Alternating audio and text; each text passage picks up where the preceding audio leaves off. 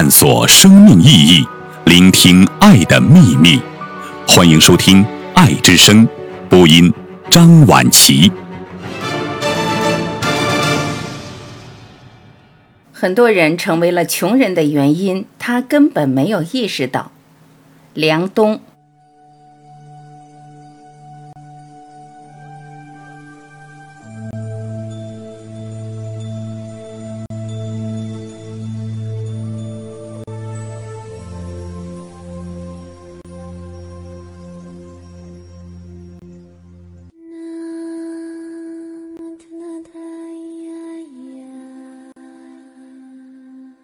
天下莫大于秋毫之末，而大山为小；莫寿于商子，而彭祖为夭。天地与我并生，而万物与我为一。一，从精神层面上来看，寿命是没有长短分别的。如果以秋天寿毛的尖端为大，那么天下就没有小了。如果以夭折的孩子为长寿，那么天下就没有短命的人了；如果以彭祖为短命，天下就没有长寿的人了。庄子这些话很辩证，也很有哲学的味道。以前我在读佛经时看到过，芥子中有须弥山，罗师可里做道场，大家都觉得这好像是关于哲学和概念的讨论。不过到今天看来，好像越来越不是这样。我们可以从一个人身上提取出一个细胞，在不久的将来，这个细胞可以演化出无数的人。而当我们把无数的人聚合到一个宇宙的范围里面时，你会发现，那也不过是一小粒尘埃。所以说，大和小这种概念本身限制了我们精神的自由度。二。内涵越小，外延越大。在商业领域，有很多人一辈子只做一件事情，他们把这件事做得很大。我见过那些在某个细分领域里做到极致的人，比如说只做纽扣的，也做成了扣子大王。还有很多人什么都做，不光是纽扣、衣服及其衍生品都做。但可能他的公司总营业额还不如一个只做纽扣的公司。比如前段时间我看到一篇文章讲顺丰这家公司，就是只做快递，在整个电商行业里面，商品的设计、生产、销售、支付、运输、评价等是一个非常完整的链条，而快递只是这个链条中的一部分而已。顺丰上市，把大家都吓到了。一个只做电商行业里面垂直很细化的一个领域的企业，几乎比整个电商行业的其他公司，除了淘宝都要大了。很多公司什么类别都做，最终却只能在其中拎出一个小环节放大，成为一个很大的公司。讲到大小这个话题，庄子就说，大和小是很微妙的。如果你从物质的角度，也就是我们所习以为常的原子堆积的角度来说，你很容易看出一个东西比另一个东西大。但是你以信息的角度来看，也许小的东西所包含的信息比大的东西要多得多。以前不是常常讲到这样一个故事吗？不管你去问老和尚什么问题，老和尚都会只伸出一根手指头不说话。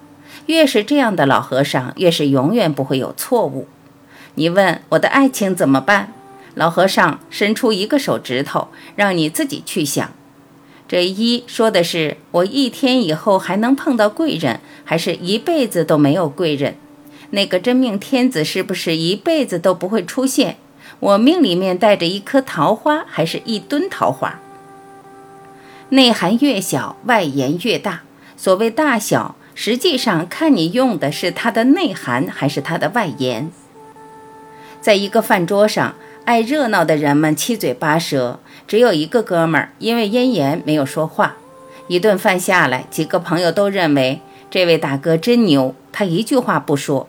别人讲笑话的时候，他也只是微微的笑；别人讲很冷的笑话，大家都笑不出来的时候，他也微微的笑，深不可测啊。你怎么知道人家不是因为咽炎或者没听懂你说什么而产生这种情况的呢？所有的意思大都在你内心，而他所表现的信息量其实很少，不说话，没表情，于是就很大。这就叫做天下莫大于秋毫之末，而大山为小；莫寿于商子，而彭祖为妖。天地与我并生，而万物与我为一。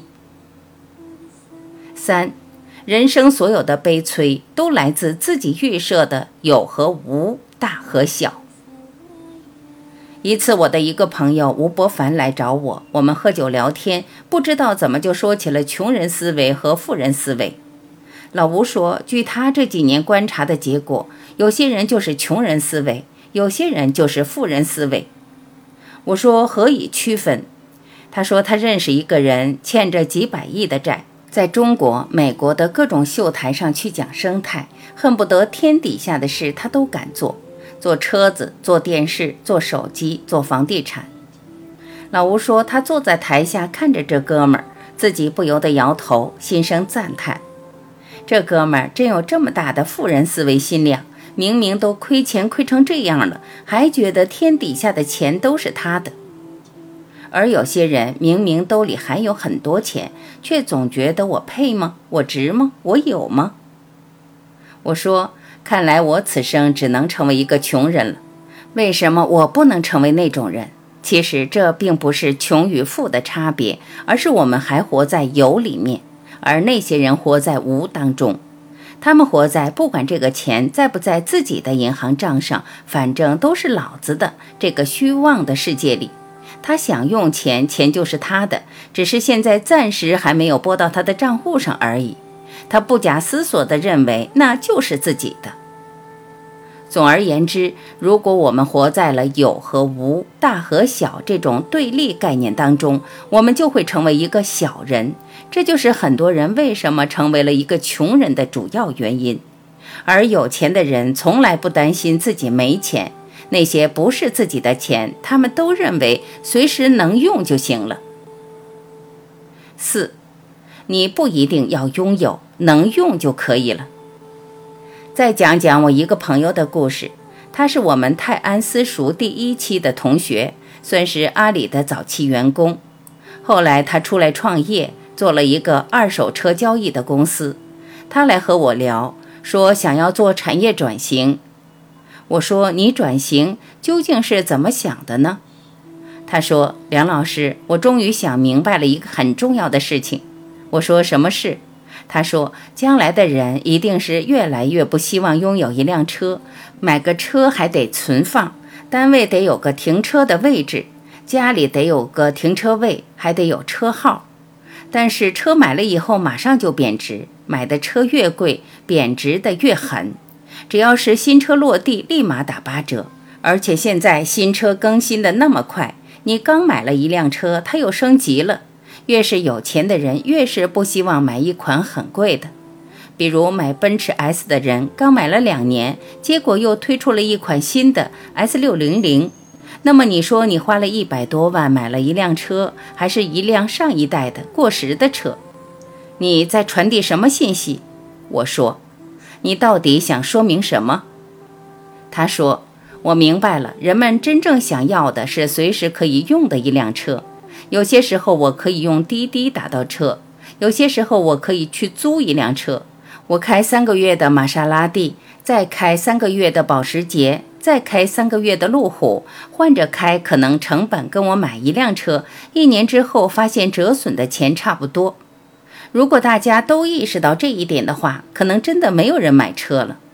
现在二手车市场的车商那里囤积了大量的二手车。各种年号的路虎，还有很多新车产能过剩，生产出来就堆在那儿。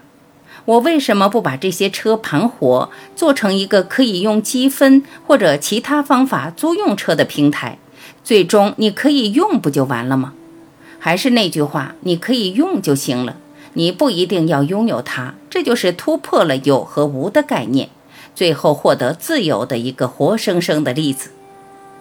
这可能成为再过五年、十年、二十年的共享经济，当这些变为真正的生活主流的时候，我们再来读一次《庄子》。到那个时候，可能会有更多现实中的活生生个案，可以向我们阐释庄子是如何深刻的洞察到，我们所有的悲催都来自被自己预设的有和无、大和小的。如果你认为小梁总是在重复着这样的类似的观点，恭喜你答对了。庄子和老子，还有我所读的所有经典，都在说同样的东西。你难道不觉得你明白了最重要的、最核心的东西之后，你就不怕被新的东西所摧毁了吗？